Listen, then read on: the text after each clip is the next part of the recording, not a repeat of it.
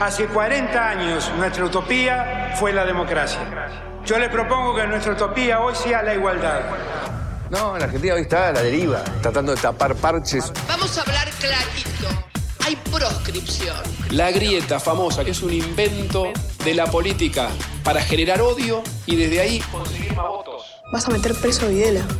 A todos los responsables. Estamos trabajando en armar una estrategia para enfrentar la izquierda a nivel internacional. La izquierda tiene que pelearle y la peleamos todos los días. Si vos le tenés bronca, le tenés que pelear, pelear o que tenés bronca, pero lástima a nadie. La moneda ya está en el aire. Empieza cara o seca en FM Concepto.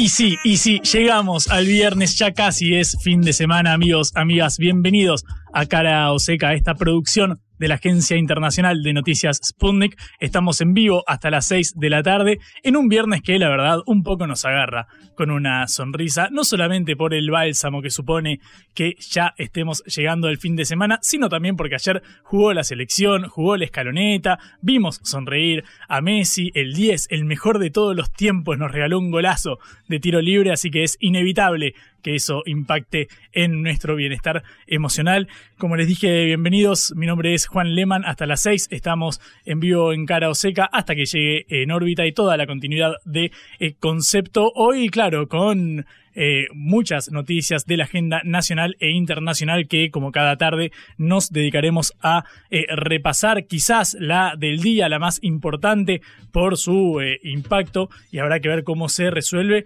Es lo que conocimos hace un ratito que la justicia de Estados Unidos falló en contra de la Argentina por la expropiación de IPF en 2012, durante el segundo mandato de Cristina Fernández eh, de Kirchner. Claro, esto lo resolvió la jueza Loreta Presca, que está a cargo del Tribunal del Distrito Sur de Manhattan. Recordamos que Presca eh, falló a favor de Bedford Capital eh, por la expropiación de la empresa y determinó que los daños económicos que deberá pagar la Argentina, el Estado argentino, llegan a 16 mil millones de dólares. Bedford Capital, contamos, es un, eh, un buffet de abogados que compró el derecho a juicio de los accionistas minoritarios de IPF que habían comenzado esta causa por la expropiación. De todos modos, el gobierno argentino confirmó que va a apelar a este fallo a través de la eh, Procuración del Tesoro, a través de, Carlos Zanini. Bueno, la jueza estadounidense ya había decidido por la mala praxis de la eh, Argentina, pero en este caso optó por el escenario más adverso para eh, el país. Básicamente dice que el resarcimiento tiene que rondar esta cifra de los 16 mil millones de dólares. Recordamos que el Estado argentino había solicitado que la cifra fuera de 5 mil eh, millones. Bueno, más del triple lo que determinó la justicia de Estados Unidos. De todos modos, como contamos, el gobierno argentino confirmó que va a apelar el fallo a través de la Procuración del eh, Tesoro Nacional. No es esta la única noticia, estaremos metiéndonos también con los episodios de eh, violencia que están azotando a la ciudad de Rosario, a la ciudad portuaria, muy importante en Santa Fe, en el centro del país. Recordamos, lo contábamos ayer en Caro Seca, pasado mañana, este domingo 10 eh, de septiembre, irá a las urnas la provincia y bueno, la, ciudad clave en el armado del distrito, bueno, está azotada por la violencia. En un ratito nos vamos a meter con eso y también eh, con la última visita de, y presencia de Alberto Fernández como presidente en el G20 que está desarrollándose en la India. Bueno, sobre todo esto y mucho más vamos a meternos ya porque así arranca Caro Seca. Lo que a Verne le tomó 80 días lo hacemos en una tarde. La vuelta al mundo en la vuelta a casa. Si yo te pidiera que em, asociaras la fecha del 11 de septiembre con un hecho realmente traumático, probablemente lo primero que se te vendría eh, a la cabeza es el atentado a las Torres Gemelas allá en 2001. Y es cierto, fue un punto de quiebre en la geopolítica mundial, pero lo cierto es que en esa misma fecha, unos años antes, tuvo lugar un episodio que me parece que marcó a fuego a la región, a toda América. Lo que sucedió ahí para mí eh, se replicaría luego en otros países, incluido el nuestro, incluido en la Argentina, porque un 11 de septiembre de 1973, hace 50 años, fue derrocado el presidente chileno Salvador Allende en manos de un golpe de Estado que llevaría al poder a la dictadura de Augusto Pinochet, quien sabemos se mantendría durante 17 años hasta 1990 con su régimen eh, dictatorial. Bueno, ahora este lunes, cuando sea 11 de septiembre, van a cumplirse 50 años del derrocamiento del presidente eh, chileno Salvador Allende y para conmemorar ese día estamos en comunicación nada más y nada menos que con el ministro de Justicia y Derechos Humanos de Chile, Luis Cordero. Ministro Cordero, muchísimas gracias por atendernos. Es un gusto tenerlo en Caro Seca. Mi nombre es Juan Lemano. Hola, ¿qué tal, Juan? Buenas tardes. Buenas tardes. Eh, ministro, lo primero que me sale de preguntarle es, bueno, a 50 años de aquel, de aquel día, ¿qué lectura podemos hacer eh, con perspectiva eh, histórica?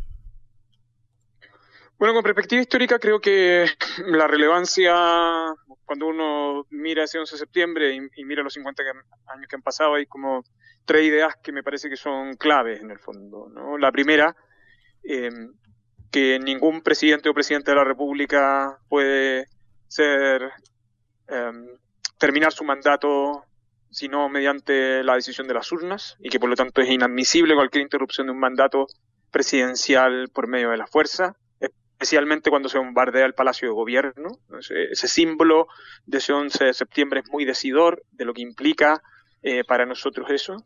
Lo segundo, que la violencia política en democracia es inadmisible. Y lo tercero, que no hay justificación alguna eh, por parte de ningún régimen para sostener la violación eh, a los derechos humanos. ¿no? Son las tres enseñanzas que nos deja ese 11 de septiembre y sobre esas tres cosas sobre las cuales ha tenido que construir eh, la, trayectoria de nuestro país estos últimos 50 años y especialmente estos últimos 33 después del retorno a la democracia. Mm, estamos hablando con Luis Cordero Vega, ministro de Justicia y Derechos Humanos de Chile a 50 años del derrocamiento del gobierno de eh, Salvador eh, Allende. Ministro, le quiero preguntar por las implicancias no solamente políticas, sino también económicas de este, de este golpe. Sabemos luego que se instauró eh, la, dictadura de, Pinochet, que es cierto, marcó un antes y un después en la historia de Chile, usted me corregirá, eh, pero quiero preguntarle por lo que sucedió durante estos años y por qué fue eh, un punto de quiebre en la historia del país. Es un punto de quiebre porque la dictadura finalmente, y así lo plantean sus documentos fundacionales, ¿no? lo que hace es tratar de buscar una, una especie como de refundación del país, no solo desde el punto de vista institucional, ¿no? Eh, eh, y para eso son muy decidores los primeros documentos de la Junta Militar y especialmente su declaración de, principios en el fondo, sino que tenía que ver con refundar un sistema institucional y por lo tanto una manera de concebir la, supuestamente la democracia y en segundo lugar refundar las bases sociales sobre las cuales esta se había desarrollado hasta durante el siglo XX hasta el año 1973 y eso suponía también no solo una refundación económica sino que también eh, cultural. Y por eso los efectos de la dictadura son efectos que están en esta dimensión eh, jurídica institucional en términos constitucionales política desde el punto de vista del diseño de las instituciones esenciales eh, económica desde el punto de vista de las bases del sistema económico chileno y culturales con, lo que, con todo lo que eso implica. Es decir, para el país eh, los impactos del golpe van mucho más allá del término por la fuerza de un gobierno. Hmm.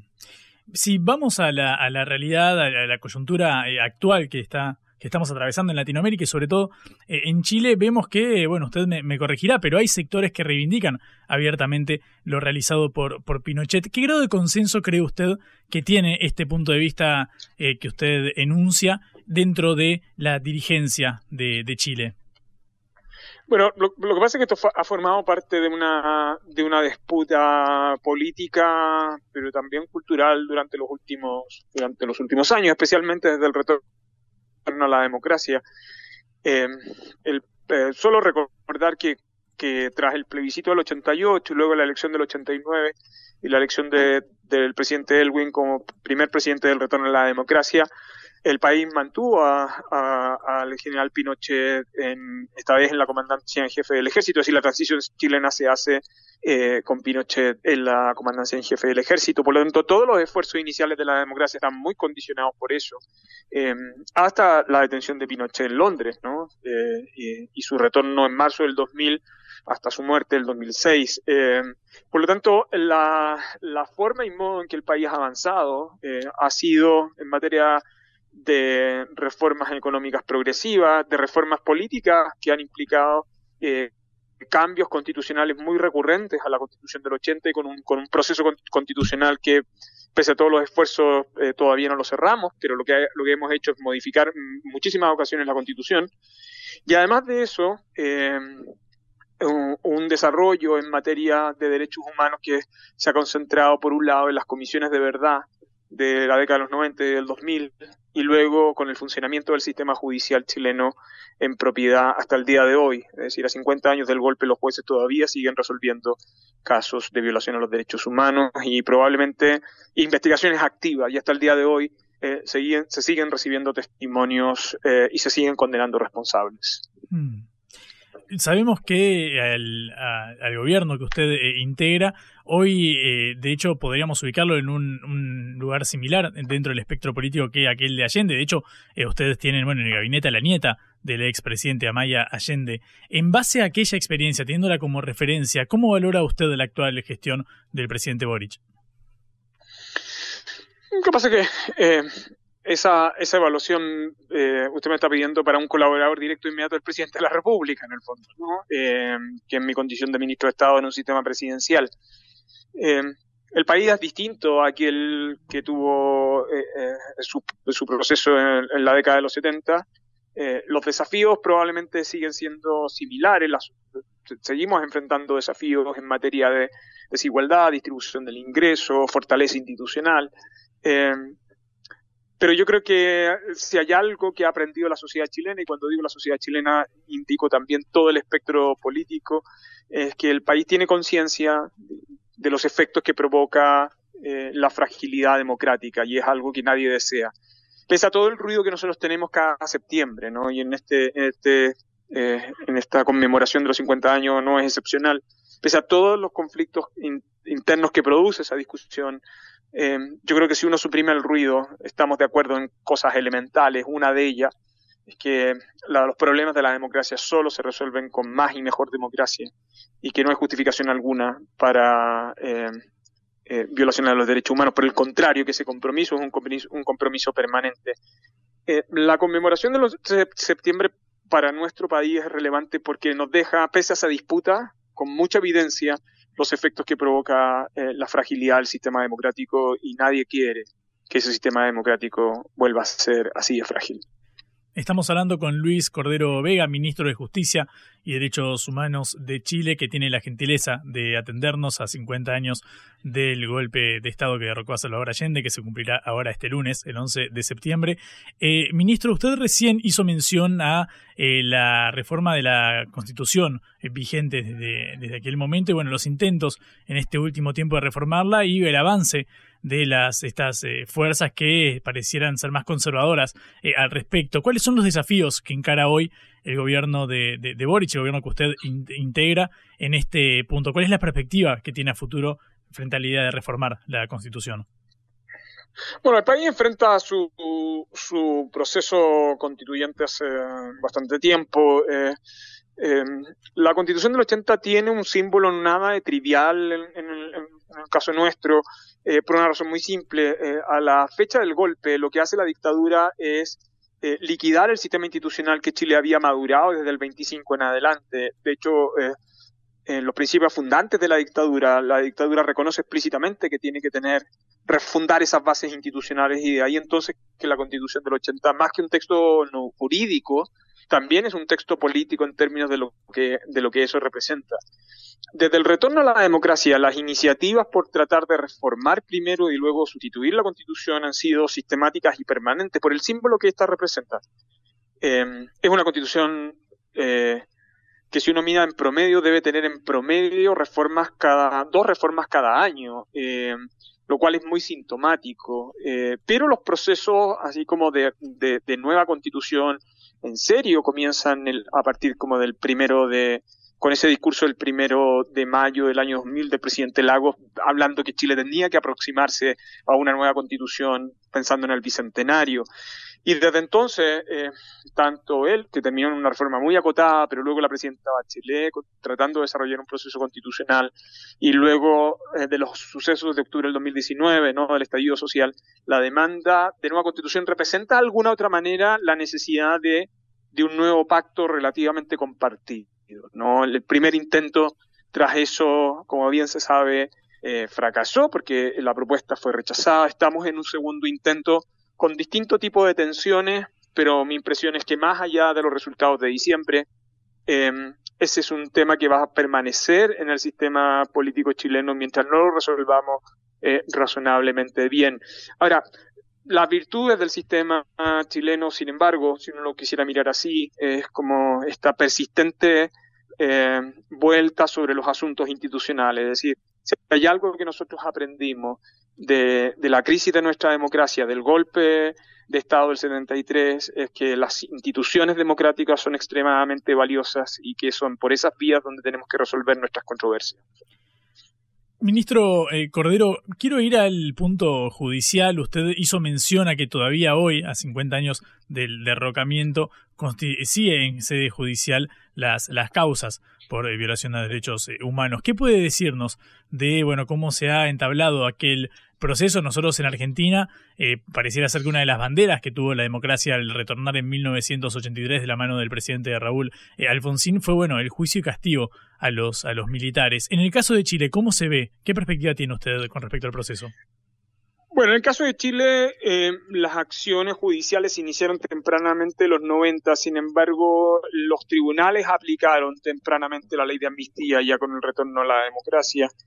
Eh, pero eh, yo diría que el, el, la, la, la, esa discusión luego fue derivando hacia una jurisprudencia muy focalizada también en aplicar el derecho internacional de los derechos humanos. De hecho, eso ha permitido que por más de 20 años eh, los tribunales chilenos no apliquen la ley de amnistía, califiquen a los delitos cometidos en dictadura como delitos de lesa humanidad, y en consecuencia son imprescriptibles, eh, y por lo tanto los jueces sigan desarrollando investigaciones y realizando condenas hasta el día de hoy.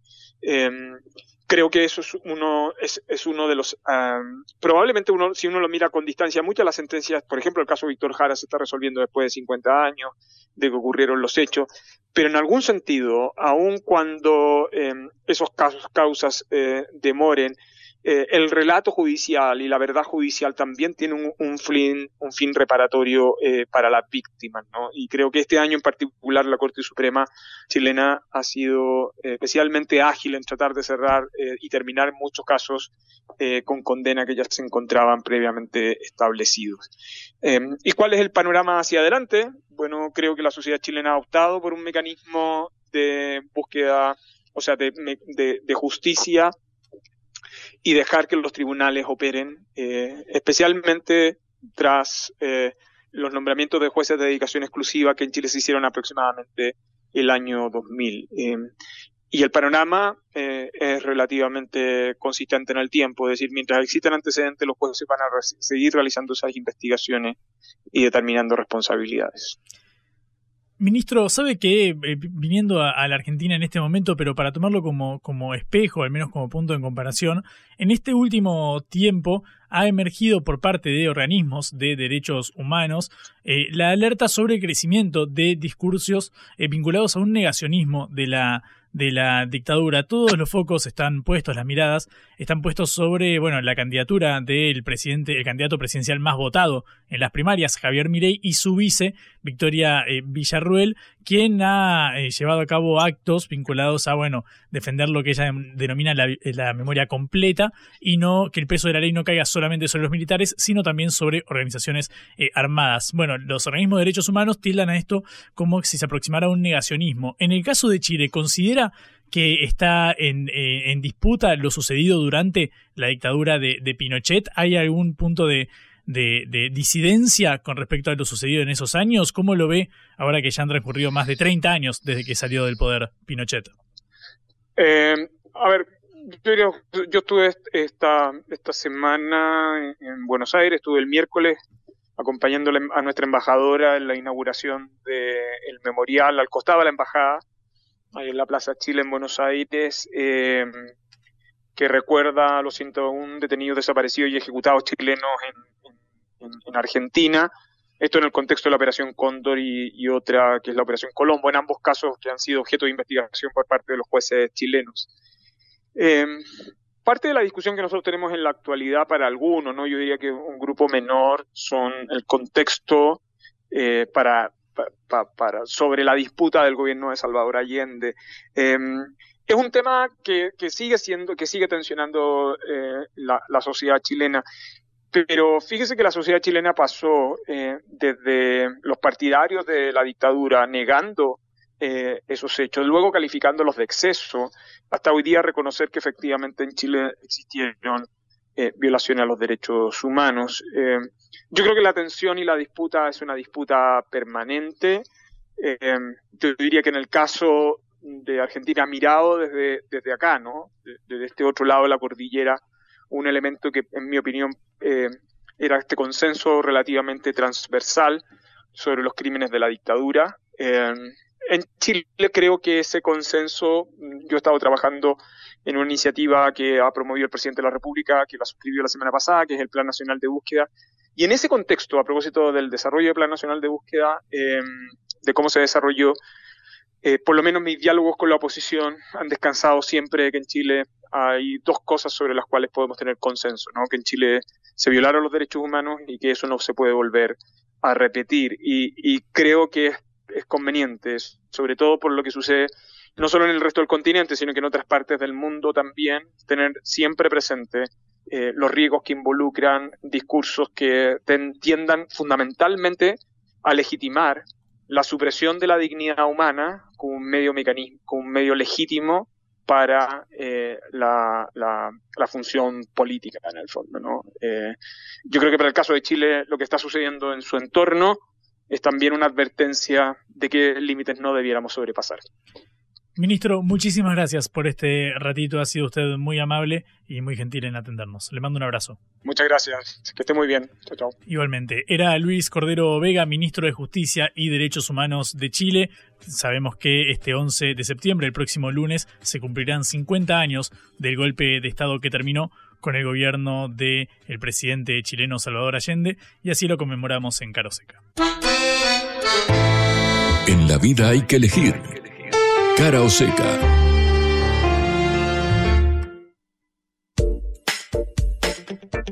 Llegamos a la mitad de este programa, de esta edición de Cara o Seca. Venimos de hablar con el ministro de Justicia de Chile. Ahora vamos a viajar a la provincia de Santa Fe, que recordamos pasado mañana, este domingo 10 de septiembre, irá eh, a las urnas y ahora la ciudad portuaria de Rosario, de vital importancia para toda la estructura provincial de, Santa Fe, eh, está conmocionada por casos de violencia. Nosotros venimos contando la incidencia de las bandas de crimen organizado, vinculadas en algunos casos al narcotráfico.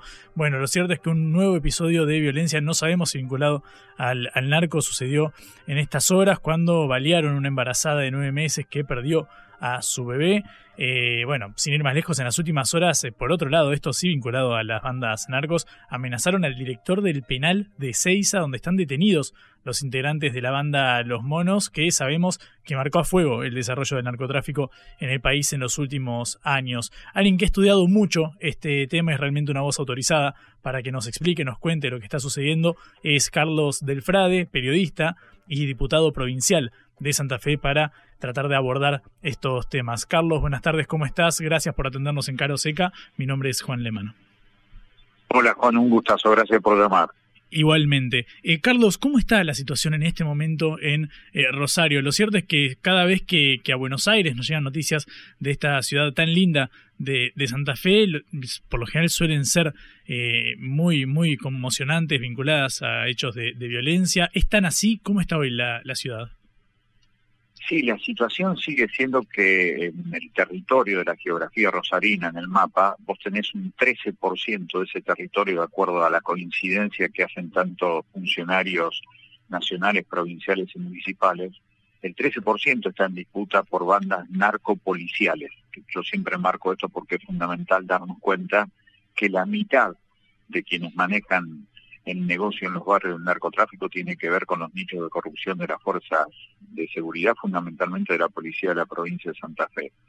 Esas disputas continúan, lo que pasó con esta chica Sabrina, herida de entre 10 y 15 balazos y por eso perdió su bebé, que iba a ser su sexto hijo, tiene que ver con una disputa territorial en la zona norte de la ciudad de Rosario que hace mucho tiempo están disputando justamente el territorio en estas zonas liberadas por esa corrupción de los nichos policiales corruptos. Me parece que eso es fundamental entenderlo.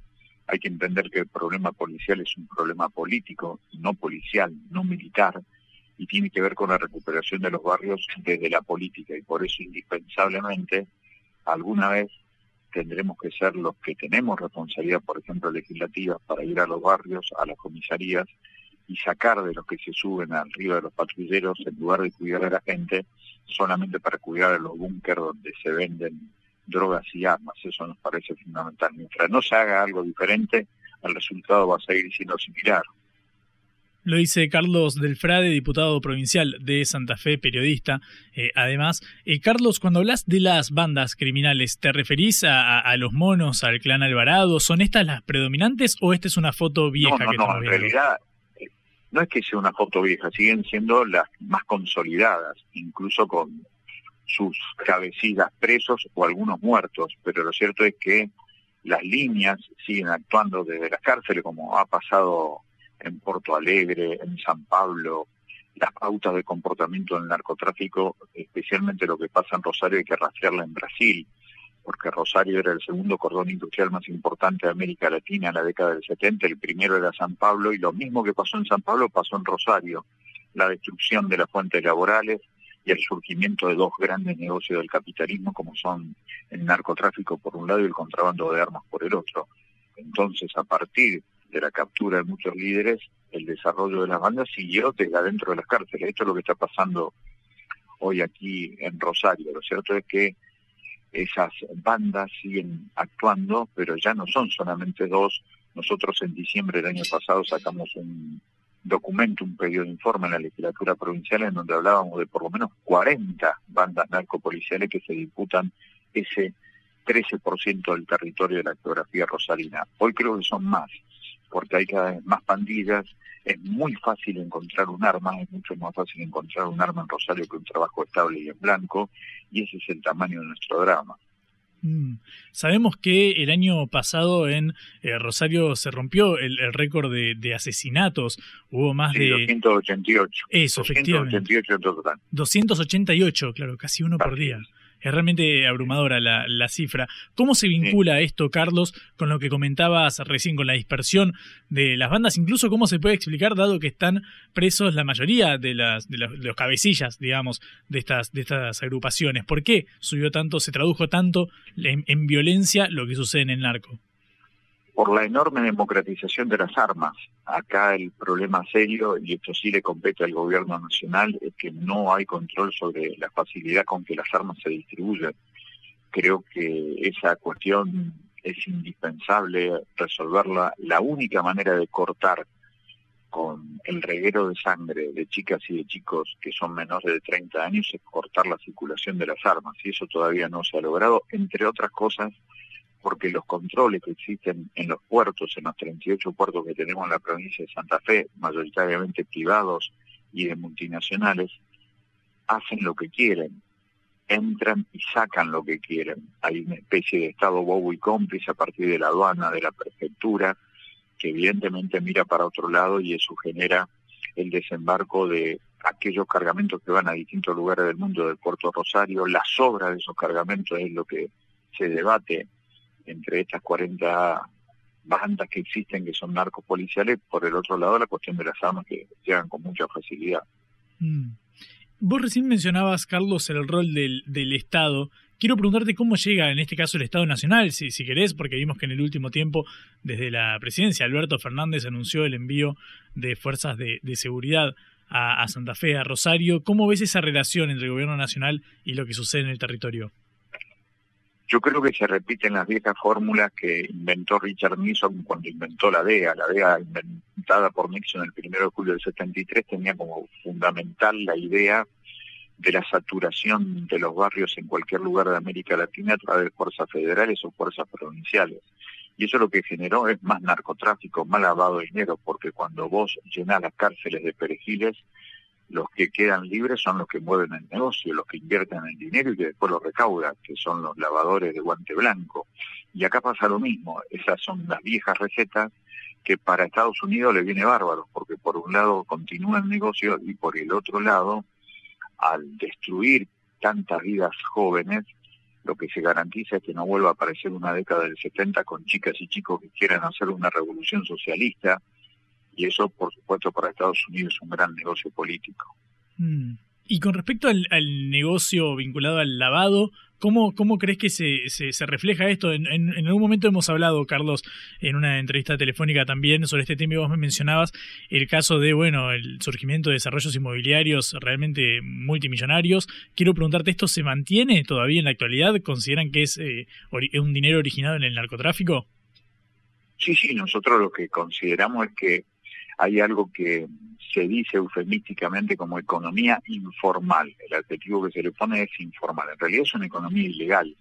Y la economía ilegal es justamente el flujo de dinero que mueve todo esto. Drogas, armas, todo lo que tiene que ver con la evasión impositiva, con la evasión en granos. Y esos negocios hoy son la mitad de lo que se denomina la actividad económica en la provincia de Santa Fe y en la ciudad de Rosario. Estamos hablando de de miles de millones de pesos, con lo cual el desarrollo del negocio del lavado de dinero es central, se ve en cada actividad, desde la venta de jugadores de fútbol de equipos como Central y News, hasta todo lo que entra y sale por los puertos que, insisto, tienen mínimo control. Así que allí, en ese lugar en donde pasa una manada de elefantes, es justamente el lugar para esconder un, uno de esos elefantes que tiene que ver con el narcotráfico. Mm. Estamos hablando con Carlos Delfrade, diputado eh, provincial de eh, Santa Fe, periodista de investigación también muy estudioso del tema del eh, narcotráfico. Carlos, no puedo dejar de descindir este tema de, bueno, los comicios, las elecciones provinciales en Santa Fe de este próximo domingo. ¿Qué, efecto crees que puede tener la victoria de uno u otro espacio en este flagelo que pareciera que, reviste un carácter más estructural, ¿no? más que coyuntural, dada, bueno, la extensión en el tiempo que tiene este tema?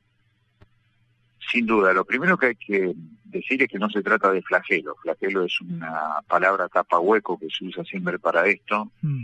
y en realidad remite al Antiguo Testamento cuando se destruyeron las ciudades de Sodoma y Gomorra por decisión del Dios de aquel entonces que se llamaba Jehová.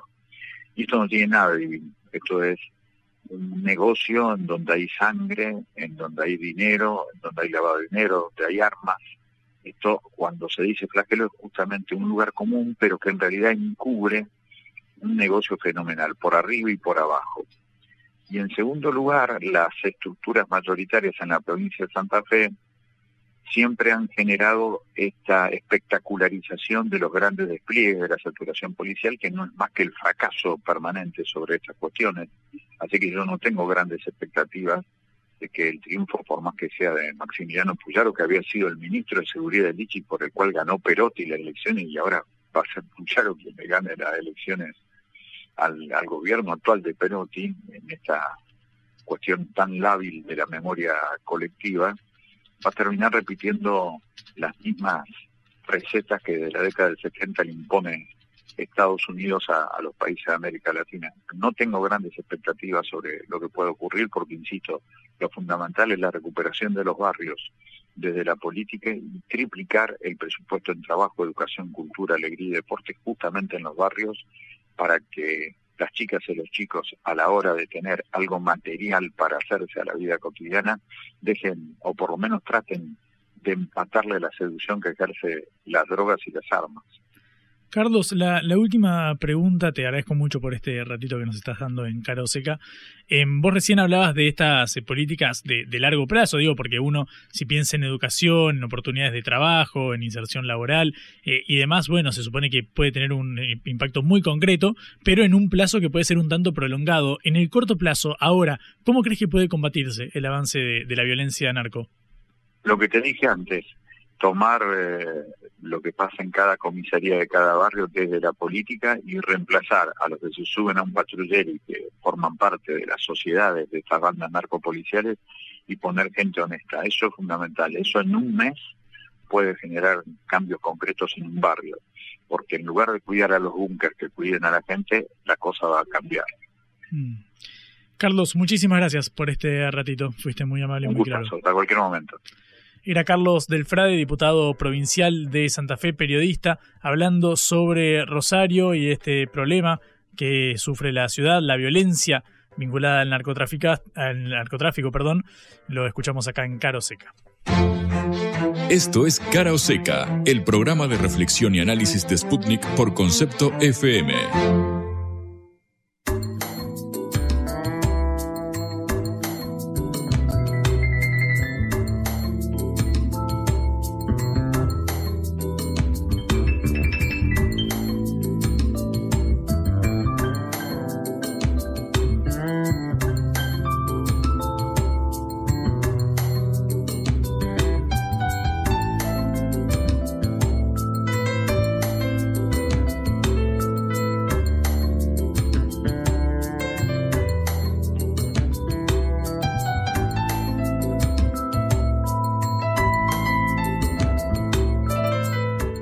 Pregunta que sobrevuela ahora dentro de eh, la previa a las elecciones generales, en medio de esta campaña que ha cambiado mucho desde las eh, primarias, donde bueno, se ve este casi triple empate entre Unión por la Patria, Juntos por el Cambio y eh, La Libertad Avanza, con el líder Javier Milei a la cabeza de ese espacio es bueno el rol que están desempeñando los principales eh, referentes del oficialismo. Sabemos que el ministro de Economía y candidato Sergio Massa está de campaña, está no solamente anunciando medidas, sino también eh, participando en distintos eh, espacios en los que puede, bueno, básicamente fungir como vocero de su candidatura. Lo cierto es que empiezan a circular preguntas sobre qué sucede con eh, Alberto Fernández, el presidente de la Nación, y Cristina Fernández de Kirchner, la vicepresidenta. Y no son solamente especulaciones, hay actores del oficialismo que empiezan a eh, planteárselo como solicitando una mayor presencia de ambos referentes del eh, espacio.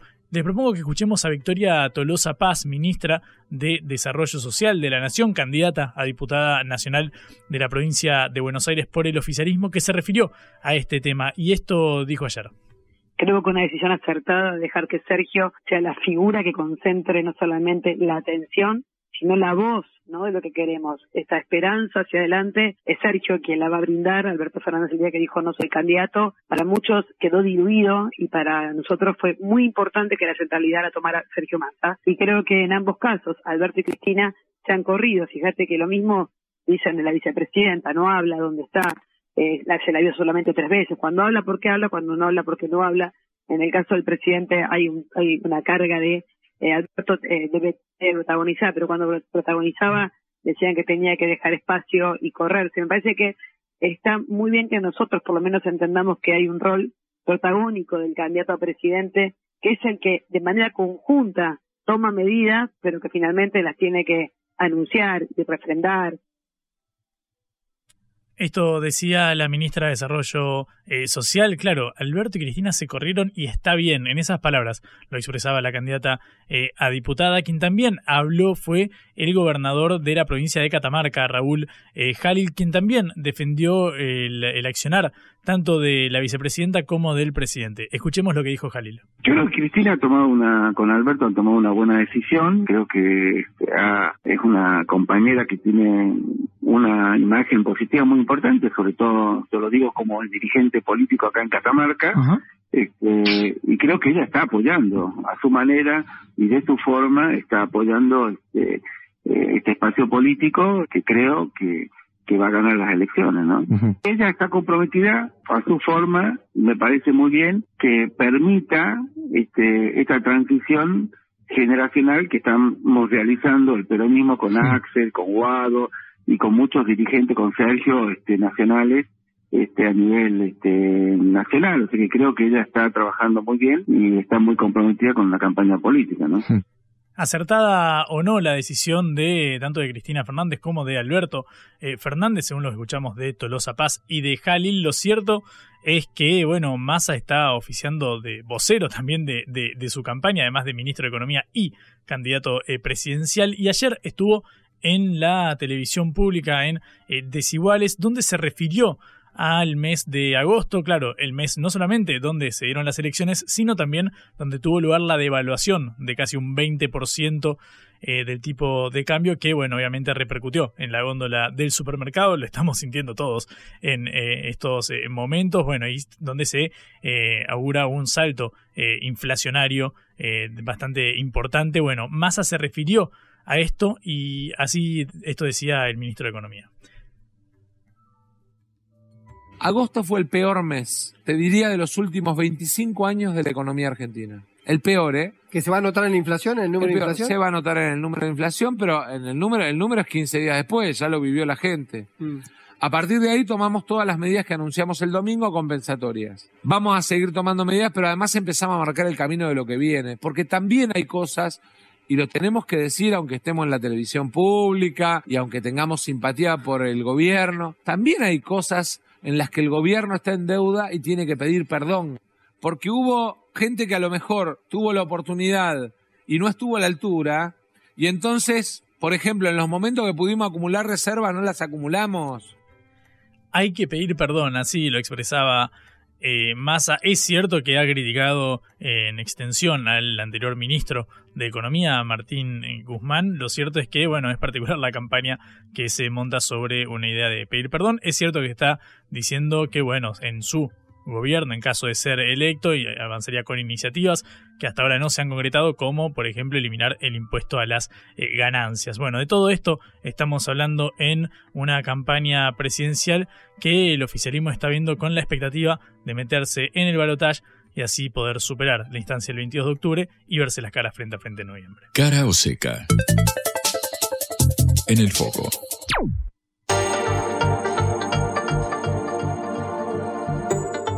Alberto Fernández viajó a la India, donde está desarrollándose la cumbre del eh, G20. Recordamos, es la última reunión en la que participará eh, Alberto, dado que, bueno, es el presidente saliente del país, gane o no el oficialismo. Nos interesa meternos en el contexto internacional en esta coyuntura. Recordamos, hace un par de semanas nada más, Argentina formalizó el ingreso a eh, los BRICS, el bloque conformado por Brasil, Rusia, India, China y eh, Sudáfrica, que se ha extendido a otros países. Recordamos que también, eh, por ejemplo, los candidatos opositores como Javier Milei y Patricia Burrich, tanto de la Libertad Avanza como de Juntos por el Cambio, se manifestaron en contra del ingreso a este eh, bloque. Lo cierto es que, bueno, está sobre el tapete esta posibilidad que cambiaría no solamente en materia económica, sino también en materia eh, geopolítica. En caso de que ganara uno de los dos contendientes de la oposición, sabemos que Milei, por ejemplo, eh, se refirió a China como un país comunista y que él no pactaría eh, con países de, esta, de esta ideología. En esos términos lo expresó el candidato libertario. Burrich fue un tanto más moderada, como pareciera perfilarse en esta campaña, y no utilizó esa expresión, pero sí dijo que estaba en contra de los BRICS, al igual que el ex presidente fundador de Juntos por el Cambio, eh, Mauricio Macri. Lo cierto es que el oficialismo celebró el ingreso eh, a los BRICS y en este momento Alberto además está en India para participar del G20. Tenemos en comunicación a Sebastián Schultz, sociólogo y analista internacional, para intentar pelotear sobre estos temas. Sebastián, ¿cómo estás? Bienvenido a Caro Seca, mi nombre es Juan Leman. Hola Juan, ¿cómo estás? Un gusto hablar con vos. Igualmente, gracias por atendernos. Eh, Sebastián, ¿qué lectura podés hacer sobre esta visita eh, de Alberto, esta participación en el eh, G20? ¿En qué marco se inscribe esta cumbre? Bueno, pareciera ser, digo, hay que ver cómo se desarrollan los, los acontecimientos, pero es una, una cumbre en donde va a haber algunas tensiones que se van a plasmar, pareciera haber un intento de Estados Unidos y de algunos países eh, europeos de llevar nuevamente a la agenda del G20 eh, la situación en Ucrania, intentar conseguir una declaración bastante crítica eh, repudiando la, invasión de Rusia hacia Ucrania. Eh, y en ese marco es una cumbre en donde vamos a tener dos grandes ausencias, que son la del presidente ruso Vladimir Putin y la del presidente de China, Xi Jinping. Eh, y en ese marco, bueno, la declaración de Alberto entiendo yo que va a plasmar algunos de los ejes de la política exterior argentina quizás más importantes para el país, la cuestión de la deuda, la cuestión de la necesidad de una nueva arquitectura financiera pero en donde también se van a plantear algunos temas como la cuestión del medio ambiente, el cambio climático, también la cuestión del aumento de los precios de los alimentos. Creo que, bueno, van a ser algunos debates que se van a llevar a la cumbre y, bueno, eh, creo que todos estamos expectantes sobre qué, qué va a resultar de la declaración final. ¿Cómo incide o cuánto incide, mejor dicho, el hecho de que Argentina haya eh, concretado el ingreso eh, a los BRICS, algo que este gobierno buscó desde, desde el inicio de su llegada eh, a la gestión, donde también se habían dado ciertos acercamientos durante el gobierno de Macri, o al menos en la relación con China, por ejemplo. ¿Cómo incide esto en el posicionamiento de, la Argentina en el G20? Bueno, obviamente creo que para Occidente es algo incómodo lo que ha pasado en la última cumbre de Johannesburgo del BRICS. Occidente en todo momento intentó obturar la posibilidad de la ampliación del BRICS. Creo que lo que no se esperaba Occidente es la, masiva demanda de países emergentes y en desarrollo de poder participar del bloque BRICS. Estamos hablando de más de 40 países que eh, hicieron pública su intención de ser parte del bloque eh, y en ese marco que en esta cumbre haya habido eh, el ingreso de seis nuevos miembros es algo importante. Hasta el propio Macron, digamos, solicitó ser parte de la cumbre, yo creo que para intentar desde adentro eh, vetar la posibilidad de, de, que los países puedan ingresar. Pero bueno, creo que en el G20 eh, esto quizás empieza a materializarse ya Argentina en este marco además de la reunión de, que Alberto está planteando con Lula, va a encontrarse con Narendra Modi, el presidente de la India, también tiene, la, tiene en agenda un encuentro bilateral con el jeque de Emiratos Árabes Unidos, otro de los países que, ha sido recientemente incorporado al BRICS. Creo que quizás eh, empecemos a ver un despliegue de la Cancillería para intentar generar algunas eh, sinergias o algunos acuerdos, por lo menos algunos diálogos con los países del bloque. Estamos hablando con Sebastián Schulz, sociólogo, analista internacional sobre la participación de Argentina, de Alberto Fernández en el G20. Eh, Sebastián, ¿cuánto incide el hecho de que, bueno, eh, Alberto esté de salida? El presidente ha anunciado públicamente hace meses que no iría por la reelección y ahora, más allá de eso, bueno, pareciera ser que hay una importante posibilidad o probabilidad de que la oposición llegue al poder. ¿Cómo, ¿Cuánto incide esto en lo que pueda traer Alberto del G20? Bueno, creo que, em, a ver, el G20 es un bloque, eh, es un foro de debate que en un principio, eh, y este es el objetivo original del grupo, se plantea como un, grupo de debate sobre la agenda económica y financiera internacional. Creo que en este marco, eh, con, con, algunas discontinuidades, en general Argentina ha llevado una, propuestas que tienen que ver con, con, la, con, la, política interior del país. Creo que la cuestión de, por lo menos de los últimos años, la cuestión de la deuda, la cuestión de la construcción de un sistema económico más multilateral, por decirlo de alguna manera, han sido cuestiones que, han llevado los distintos gobiernos y creo que en ese marco Argentina va, va a llevarla nuevamente. Creo que lo que espera el resto del bloque es eh, una postura de Argentina en ese sentido. Digamos, Lula creo que lo dijo bien claro eh, cuando se le consultó sobre la, participación argentina en el BRICS. Creo que lo que a Lula le interesa y lo que al BRICS le interesa es Argentina en tanto eh, país que, eh, más allá del gobierno de turno, es un país muy importante a nivel internacional. Estamos hablando de uno de los principales PBIs de América Latina y de Sudamérica en particular, un principal proveedor de alimentos para eh, el resto del sistema internacional, también un país con grandes reservas energéticas. Creo que en ese marco la, participación de Argentina en el G20 siempre va a ser importante. Ahora, bueno, obviamente en función del, proyecto político que asuma el gobierno a partir del, del 10 de diciembre, creo que vamos a ver una Argentina mucho más interesada en transformar progresivamente el orden económico, monetario, financiero internacional, o una Argentina que esté entre aquellos países que buscan sostener este orden que, dicho sea de paso, ha demostrado sus limitaciones, ha demostrado sus falencias, ha desembocado en una crisis financiera global, ha, potenciado los efectos sanitarios de la pandemia, por ejemplo, generando eh, bueno, mayor mayores desigualdades en el sur global. Creo que en ese bueno, el resto de los países del G20 está expectante que pueda pasar en las elecciones en Argentina.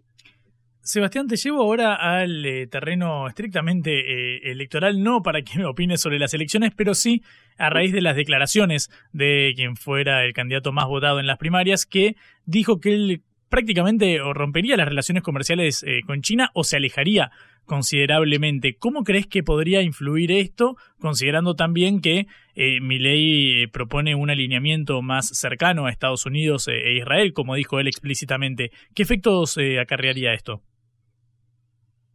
a mí, yo cuando lo escuché a Milei, inmediatamente me vino a la mente una frase de Marx que dice que la historia se repite primero como farsa, después como tragedia eh, y, lo escuchaba a Milei y, y, recordaba que Bolsonaro hizo comentarios cuando asumió la presidencia de Brasil exactamente en el mismo sentido, para decir que él iba a romper relaciones con el BRICS, que se iba a alinear inmediatamente con Occidente y con Estados Unidos, eh, y después la realidad lo fue acomodando a lo que también le demandaban los grupos de poder económico, que es que el centro del dinamismo económico internacional se ha desplazado a China. Digamos, hoy prácticamente China es eh, uno de los socios comerciales más importantes de Argentina y cuando decimos que es uno de los socios comerciales más importantes de Argentina estamos hablando de que las grandes empresas y grupos económicos nacionales son aquellos que le compran y que le venden a China. Entonces, Milei empieza diciendo que él va a romper relaciones con China y que no va a hacer negocios con comunistas, pero al día siguiente,